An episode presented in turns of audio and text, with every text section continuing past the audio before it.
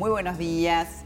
Un placer reencontrarnos como cada mañana. En esta época del año que el sol ya está muy fuerte, que brilla y que nos exponemos, tenemos que hablar del daño solar. Cuando ya te bronceaste, ya hay un daño. Nos parece que estamos divinos o divinas y sin embargo eso denota un daño. Pero para conocer mucho más, la doctora Mariela Álvarez, dermatóloga, profesora adjunta de la Cátedra de Dermatología y directora de Montevideo está con nosotros. Hola Mariela. ¿Cómo están? Gracias por venir. No, a ti. Eh, claramente sabemos que hay horas donde no hay que ir, que lo vienen repitiendo y repitiendo, pero hay mucho más para saber, ¿no? ¿Cómo no?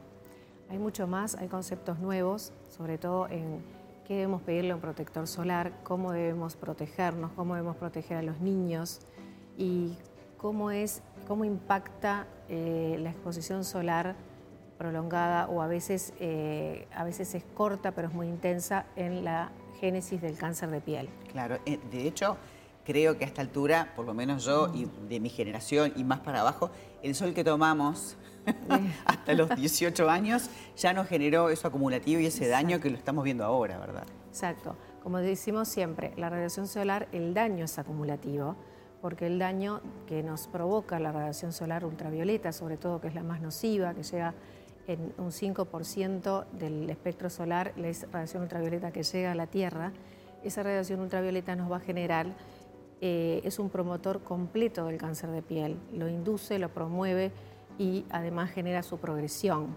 El 95% de los cánceres de piel tienen un sello ultravioleta. Eso es importantísimo. ¿Qué es otra cosa importantísima? Los niños que se protegen desde la infancia con las medidas adecuadas, los hábitos saludables, tienen una incidencia del 50% menos del melanoma maligno, que es el cáncer más maligno de Qué bueno lo que estás diciendo, por eso es tan importante usar la ropa adecuada, ponerle un gorro. Y aquello de la sombrilla todo el día con el sanguchito no corre más en la playa, porque uno piensa que debajo de la sombrilla no tenés la incidencia, tenés la refracción de la arena, del agua, pero además la sombrilla no tapa. no tapa, no tapa.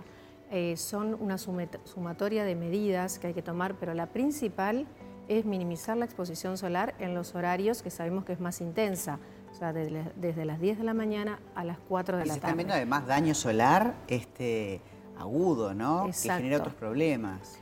Exacto. Este, bueno, por supuesto, la protección con la, ropa con protección ultravioleta o colores oscuros, ¿sí?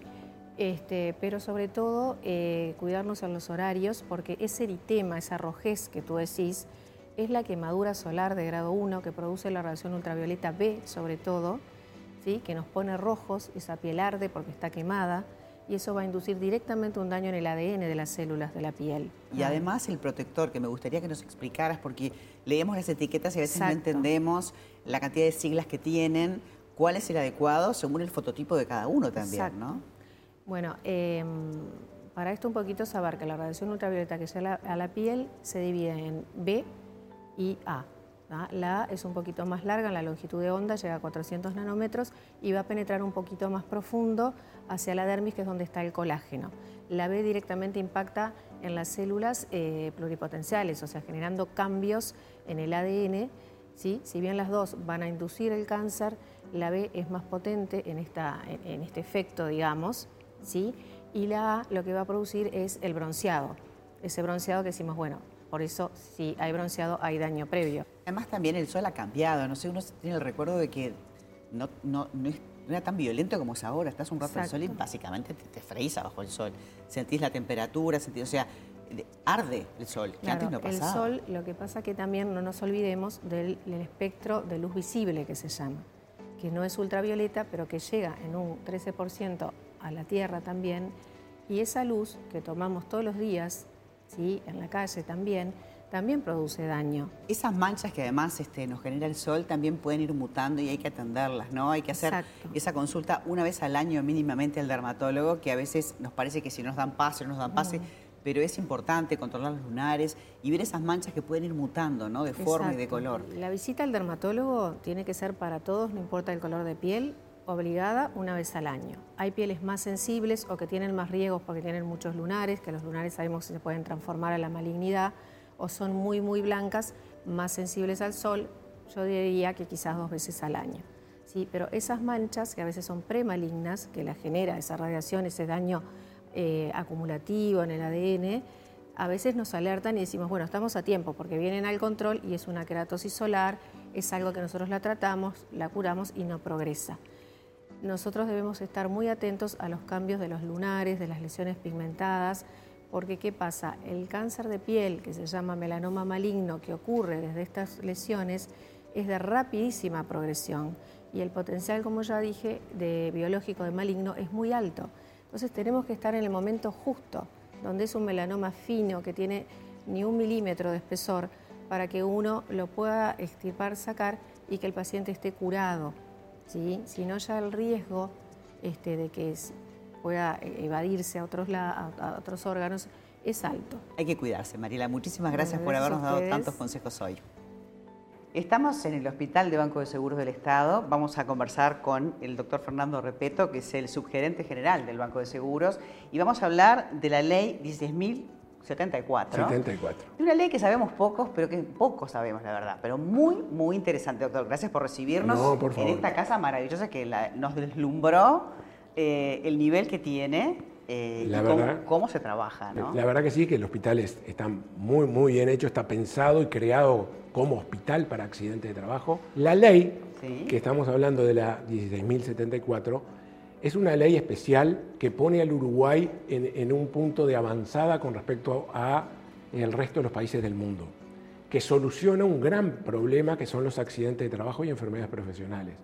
El Uruguay lo tiene solucionado en esta ley desde el año 79. Hay otros países que todavía sigue siendo un problema de salud pública, cómo encarar los accidentes de trabajo. Eso es una de las cosas que le iba a comentar, porque sabemos que en otros lugares por ahí muy avanzados no tienen este avance en la, para la, población. Legal. Claro, del punto de vista legal y de, todo el, funcionamiento desde que le pasa un accidente a una, persona, cómo se resuelve todo, porque no es solamente ciertas partes, no, está toda la cadena resuelta. En realidad, la ley eh, primero impone obligaciones para el empresario, y también obligaciones y derechos para el trabajador.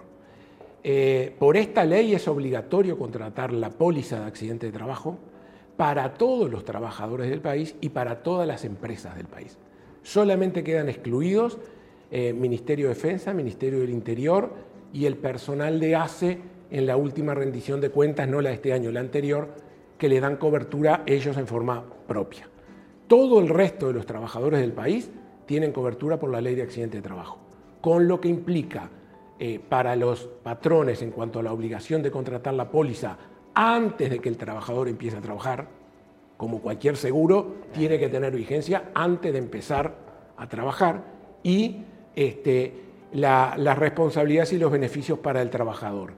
Entre ellos, una vez que una persona, un trabajador tiene un accidente de trabajo, ya queda cubierto por la ley y por los derechos que tiene, eh, que le cubren desde el traslado, eh, si hubiera que trasladarse la primera consulta, la consulta en el interior o donde sea, el traslado al hospital si es un caso más complicado o más grave, eh, no pagan ni acá ni en, lo que tenemos contratado en el interior como tarifa de primer nivel, no pagan ni tickets, ni órdenes, ni consulta, ni boleto, no tienen gastos de, traslado o en ómnibus o en ambulancia y eh, las consultas posteriores este, se le cubre, si vienen al hospital y tienen que estar por el día, se les da la comida también, si tienen que hacer tratamientos eh, en la semana, eh, se les da alojamiento, este, o sea que queda cubierto todo, no tiene que, el trabajador no tiene que gastar.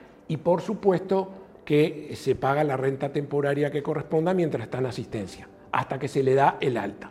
En caso de no lograr una rehabilitación completa y queda alguna secuela, eso se cuantifica en un baremo y se le paga una renta permanente mientras dure la eh, circunstancia de, de incapacidad. La verdad que le agradecemos muchísimo toda la información tan clara y tan específica, porque seguramente, como me pasó a mí, muchos de trabajadores del Uruguay desconocíamos de cómo era este funcionamiento. Así que muchísimas gracias. No, por favor. Gracias por recibirnos, ha sido un placer.